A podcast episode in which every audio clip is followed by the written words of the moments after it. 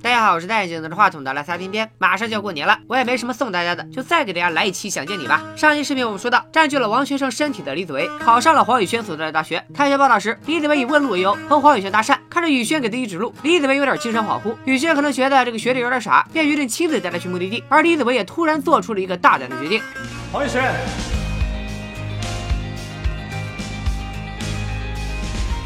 我喜欢你。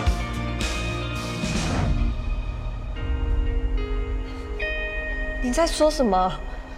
我们好像才刚认识没有多久吧？我喜欢你，跟我们认识多久一点关系都没有。因为打从第一次看到你，我就确定我喜欢你。你以为甜美的大学恋爱将上演了吗？并没有，因为人家黄宇轩已经有男朋友了。不可能啊！你怎么可能会有男朋友啊？你耶，你耶，你怎么可能会有男朋友？你不可能会有男朋友，那你哎哎，你什么意思啊？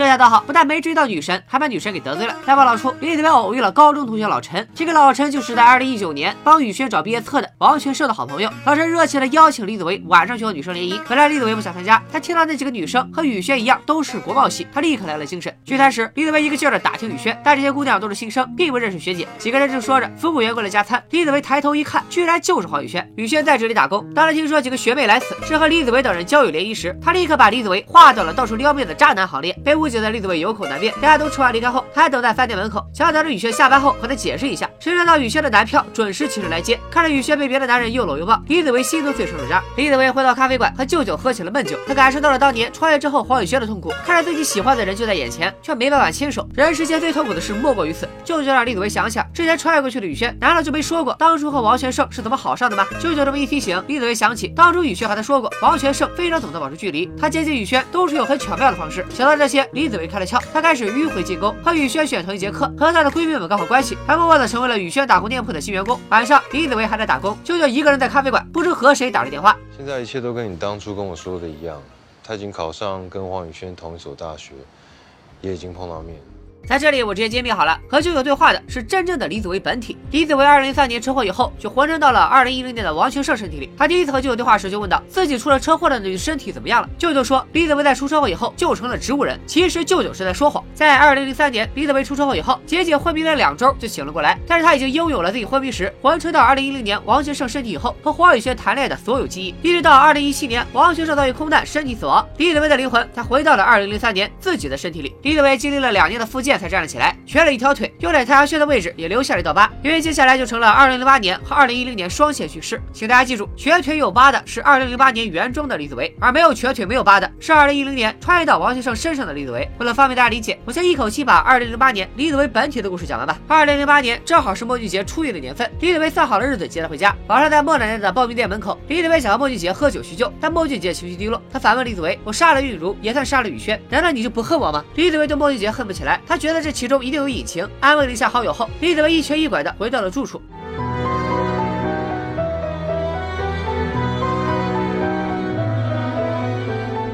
转眼到了陈玉茹的生日，玉茹的妈妈和弟弟来到墓前祭奠。远远的，莫俊杰也手捧鲜花来了。看着玉茹家人的痛苦模样，莫俊杰心里也悲痛万分。他脑海中又浮现出了杀人那晚的情景。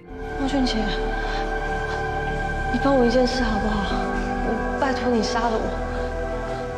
随着玉茹家人的离去，莫俊杰在玉茹墓前留下了一个生日蛋糕。蛋糕上的数字表明，这天正是玉茹的二十七岁生日。这里提一个知识点：二零一九年黄宇轩穿越时也正逢二十七岁生日。从墓地回来后，莫俊杰发现奶奶没在刨冰店，他找来找去，却看到奶奶倒在礼物地上。原来奶奶早就得了绝症，他怕莫俊杰担心，所以才让李子维保密。没过多久，莫奶奶就去世了。给奶奶办完丧事，俊杰想要李子维去喝一杯。他俩以前每次吵架都会去喝饮料，仿佛只要干几次杯，所有怨恨都可以消散。按照这个规矩，两兄弟一杯接一杯，说着以前的事，两人逐渐开心起来。但谁也。没有提起死去的陈玉茹，李子维先醉了。莫俊杰扶着到屋里躺下，给他盖好被子，又给奶奶上了一炷香。夜风微凉，李子维从梦中醒来，他发现莫俊杰不见了。之前说过，现在这个李子维拥有穿越到王先生身体后的记忆。当时他刚穿越到二零一零年的时候，曾经特意问起舅舅，莫俊杰在零八年出狱以后过得如何。舅舅却告诉他，莫俊杰出狱后没多久，就在玉茹死去的地方自杀了。因此，如今李子维回到自己的身体里，一直等到二零零八年亲自接莫俊杰出狱，其实也是想阻止这一切的发生。喝酒时，他看莫俊杰很开心，所以就一时放松睡了过去。醒来后的李子维意识到大事不妙，焦急的赶到了玉茹当年被杀的地方，直接跑到了楼顶。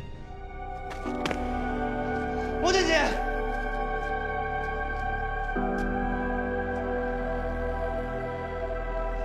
不要不要不要不要不要不要。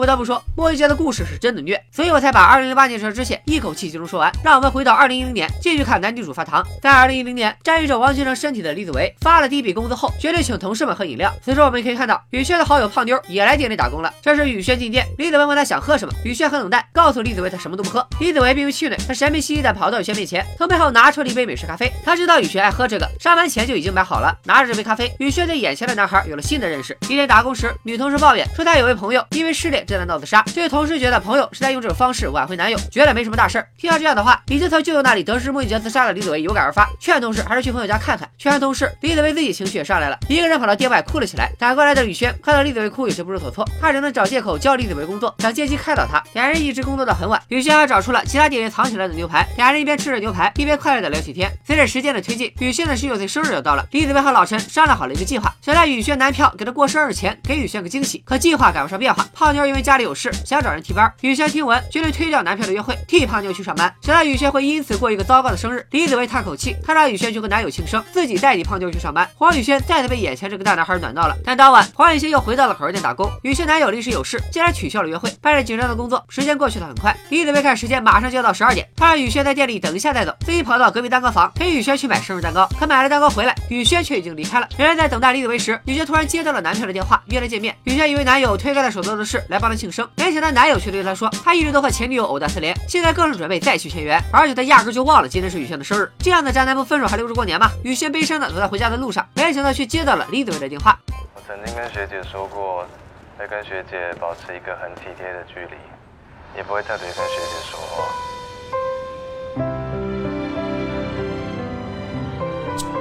但身为学弟的我，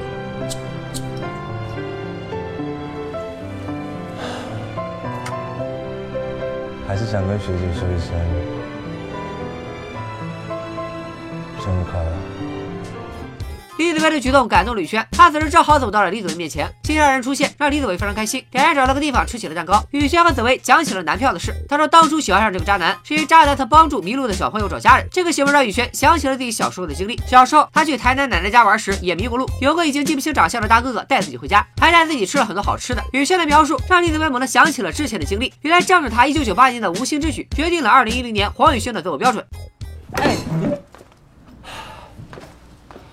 哎，你怎么可以这样子啊？你怎么可以把那个烂东西跟大哥联想在一起啊？你这样做对得起那个大哥哥吗？你？王全胜，你干嘛那么生气啊？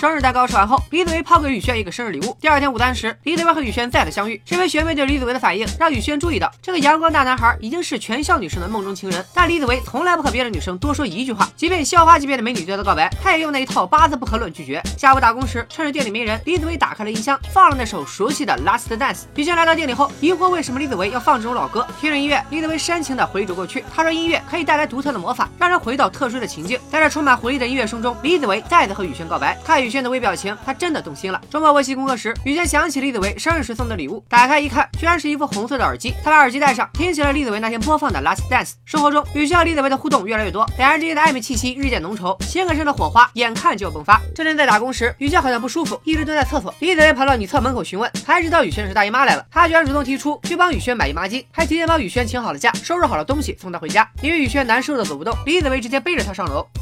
你为什么要对我那么好？这还用说？当然是因为喜欢你啊！把宇轩送回家，李子维骑上车要走。这时雨轩一个电话打来，他让李子维一定要记住今天，因为今天是第一天。什么第一天啊？哦，已经来第一天了。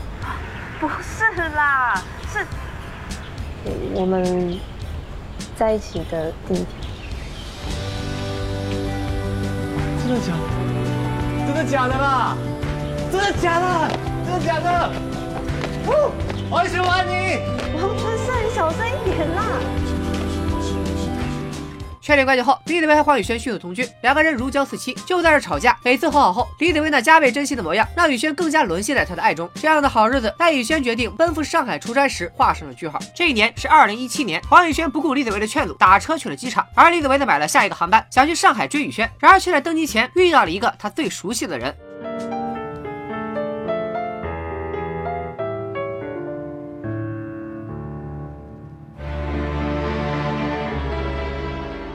二零零三年遇到车祸以后，魂穿到二零一零年王学正身体里的李子维，和穿越完之后回到二零零三年自己身体的李子维本尊，在二零一七年终于相遇了。中年李子维劝魂穿的自己，他注定无法改变这场空难，不如不要登上这架飞机。如果想追上雨轩求婚，可以坐下一班飞机，票票都替自己买好了。短暂的思考后，魂穿的李子维做出了决定。他知道，如果他不登上那架飞机，不经历空难，二零零三年的李子维就会一直昏迷下去，同时未来的黄宇轩也不会在痛苦中意外穿越，自己也就不会在一九九八年爱上黄宇轩，所有的故事就再也穿不起来。带着这份牺牲精神，魂穿的李子维转身就要登机。临走前，他把自己的手机留给了中年李子维，这也解释了为什么王先生的手机后来到了李子维本体的手中。魂穿的李子维登上飞机后就出了空难，王先生的身体死亡，李子维的灵魂瞬间回到了二零零三年。从病床上醒来的他，花了两年的时间进行复健，到二零零五年，李子维才站了起来。他一直忍耐着不去找黄宇轩，因为他要先改变二零零八年莫俊杰自杀的厄运。可是二零零八年的尝试失败了，李子维陷入了深深的自我怀疑中。他便一直等待下一个机会。到了二零一零年，他的舅舅的描述中知道过。去那个穿越到王先生身体里的自己，已经开始和黄宇轩谈恋爱，但他也只能一直选择隐忍，直到二零一七年，过去的自己仍然选择了登基。再到二零一九年，黄宇轩魂穿到一九九八年，看到了李子维画的画，黄宇轩终于意识到李子维就是王先生。关键时刻，他穿越回了二零一九年，回到二零一九年的宇轩去三二咖啡馆找舅舅，此时一瘸一拐的李子维终于在爱人面前现身，了解了一切的黄宇轩带着李子维回到了他们曾经的住处，看着熟悉的屋子，甜蜜往事历历在目，宇轩也触景生情。冷静下来后，李子维和宇轩提起，他想让宇轩再穿越一次，但这。次穿越，他希望宇轩什么都不要做，他只需要让陈玉茹平安度过一九九九年的情人节。根据李子维的经验，越是想要干涉历史，反而越会触发相应的既定事件。这次他想以静制动。李子维还意识到，可能之前已经有过无数的循环，但每一次循环都没有阻止玉茹死去。但在这一次的循环里，李子维看到了一些微弱的差异。在当下这个循环的二零一七年，占据王学生身体的李子维要去上海时，中年李子维如期而至。但这次年轻的李子维表现得更乐观与积极。他在登机前也把自己的手机给了中年李子维。与之前经历不同的是，交完了手机，魂穿的李子维还把男款婚戒也给了中年的自己，这些变化都标志着这次的循环是与众不同的。晚上，宇轩准备听着歌穿越一次试试，李子维陪他躺在一起，宇轩把耳机分出一半给李子维，俩人听着歌都睡着了。第二天醒来，宇轩发现自己并没有穿越，倒是身旁的李子维不见了。宇轩急得四下寻找，其实李子维就在厨房，他也没有穿越，而是正在为宇轩做早餐。吃完了早餐，宇轩和李子维来到了三儿咖啡店，和舅舅一起研究起了如何才能穿越。在三人的总结下，首先穿越需要在另外一个时间点里有一个和你长得一模一样的人，其次就是要用那台随身听播放伍佰的 Last Dance，但这些要素。并未让昨晚的雨轩和栗子维穿越。这里我来站个上帝视角，给大家补上最关键的一环。我觉得想要穿越，还需要有一颗想见到重要之人的决心。此时爱人就躺在自己身边，所以他俩当然没有穿越。三个人正聊着，雨轩接到了个电话，原来他之前预约了心理医生。雨轩正准备为自己割了医生而道歉，突然想起他穿越到一九九八年时见到过一个与医生长得很像的男生，他就是咱们前面提到过的班长。雨轩将此事告诉了李子维和舅舅。根据雨轩的记忆，这个班长与李子维和莫俊杰一个班。如果医生就是班长，那他肯定记得李子维和莫俊杰。可雨轩想起他之前对医生说起陈雨茹的事，提及李子维和莫俊杰，医生却一脸茫然。李子维也觉得蹊跷。雨轩透露，这位医生的名字叫谢之奇。李子维对这个名字全无印象，直到雨轩找到医生的照片，李子维才想起这个人其实叫谢宗儒。医生为什么会改名呢？带着这个疑问，雨轩来到了心理诊所。雨轩开门见山，直接问医生到底认不认识陈玉茹。医生予以了否认，还说自己就叫谢之奇，谢宗儒是他的亲哥哥。谢宗儒大谢之奇六岁，他俩长得很像，常被认错。由于父母离婚，谢之奇在一九九九年就和哥哥分开了。而且一九九九年时，谢宗儒因为精神问题住进了疗养院。他说自己体内出现了另外一个声音，一直叫他去杀人。雨轩想让谢之奇帮忙联系一下他哥哥。谢之奇对此不置可否，他反而问起雨轩为何会知道自己的哥哥。雨轩选择了坦诚相待，他把自己用随身听穿越的事都讲了，但谢之奇并不相信。雨轩离开后，谢之奇再次打开诊室里的暗门，拿出了陈雨茹的照片。这些照片里还有当初小柔偷拍的更衣照。谢之奇想起这些照片，他第一次看到是在一九九八年，那时还小的他在哥哥房间里乱翻，看到了这照片。忽然哥哥进了屋，问弟弟陈雨茹是不是很漂亮，甚至问他想不想要拥有这个女孩子。在看到弟弟点头后，哥哥告诉他。不要急，慢慢来。有一天，他会是你的。哥哥的这句话，谢之奇一直记到现在。讲完这句话，他脸上浮现出了诡异的笑容。当晚回到家的雨轩不知道李子维去了哪里，打电话也没人接，谁也没想到谢之奇居然前来拜访。谢之奇的来访缘由是想见识一下雨轩穿用的随身听。看谢医生还是不太相信。雨轩把陈玉茹的日记也拿了出来，还给他看日记前后不同的笔记。听到日记，谢之奇似乎有些动摇。他问雨轩：“你这么关心我哥，是不是怀疑当初杀死陈玉茹的就是他？”见到雨轩点头，谢之奇不能接受。他说自己的哥哥不是坏人，不会做出杀人的事。这时李子维的回电来了，雨轩跑到阳台去接。李子维白天去了以前的学校调查谢宗儒，他获得的信息和谢之奇对雨轩说的一致。看来谢之奇并未说谎。回到客厅，雨轩发现谢之奇闭着眼，自己听起了随身听。雨轩叫了好几声才把他叫醒。在雨轩去给他倒咖啡时，谢之奇暗中起身。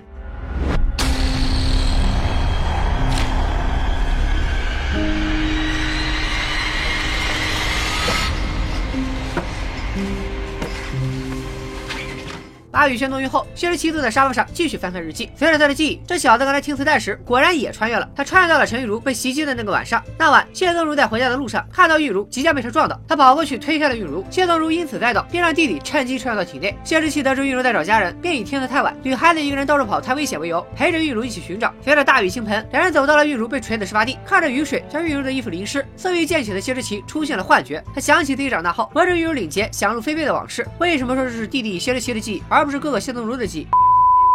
我们可以合理怀疑，哥哥谢东如确实是个好人，变态的是弟弟。冲动之下，谢之奇对玉茹施暴。此刻的谢之奇又出现了幻觉，幻觉里的玉茹让他杀死自己。在幻觉的操控下，谢之奇捡起块石头砸向玉茹。就在他要杀死玉茹时，他被二零一九年的黄宇轩叫醒，这才有了后来谢之奇一针扎到雨轩的事。也是为什么歹徒在砸倒陈玉茹以后没有补刀，因为他又恢复成了一头雾水的谢东如，逃离了现场。看着如今已经晕倒的雨轩，谢之奇又要做坏事。他没料到李子维已经回家，谢之奇想趁机溜走，发现谢之奇跑到楼梯间的李子维不顾一切的追了出去。可腿脚不灵便的李子维根本制服不了谢之。谢之奇随手一个花盆就把李子维撂倒。就在他要拿着玉茹的日记和随身听离开时，李子维问他到底是谢东如还是谢之奇，生怕自己能穿越的秘密被别人知晓的谢之奇，一瞬间决定痛下杀手。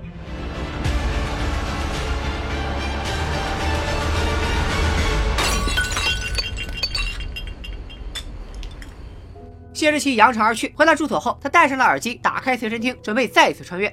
以上就是《想见你》十六到二十集的故事。根据目前剧情，可以大胆猜测，一九九八年谢东如那些怪异举动，包括小柔之死，都可能是谢之奇干的。谢之奇小时候看照片时，被哥哥灌输奇谈怪论，很大程度上也可能是谢之奇穿越到了自己哥哥身上，然后对小时候的自己说的。回到剧情，李子维是生是死，为了拯救自己的爱人，黄宇轩一定会再次穿越到一九九九年，用陈玉茹的身体和浑身到谢东如身体里的谢之奇再次狭路相逢。他能否就此改变所有人的宿命？剧情目前只播到了第二十集，还剩下最后六集，让我们拭目以待。据说对这个视频的每一个一键三连，都会成为黄宇轩和李子维改变命运。的助理，所以各位小心肝们，快来帮忙吧！这期视频的转发数能达到两千，这不就完结以后的三天之内，我就给大家放出最后六集的解说，咱们大结局见吧，拜了个拜。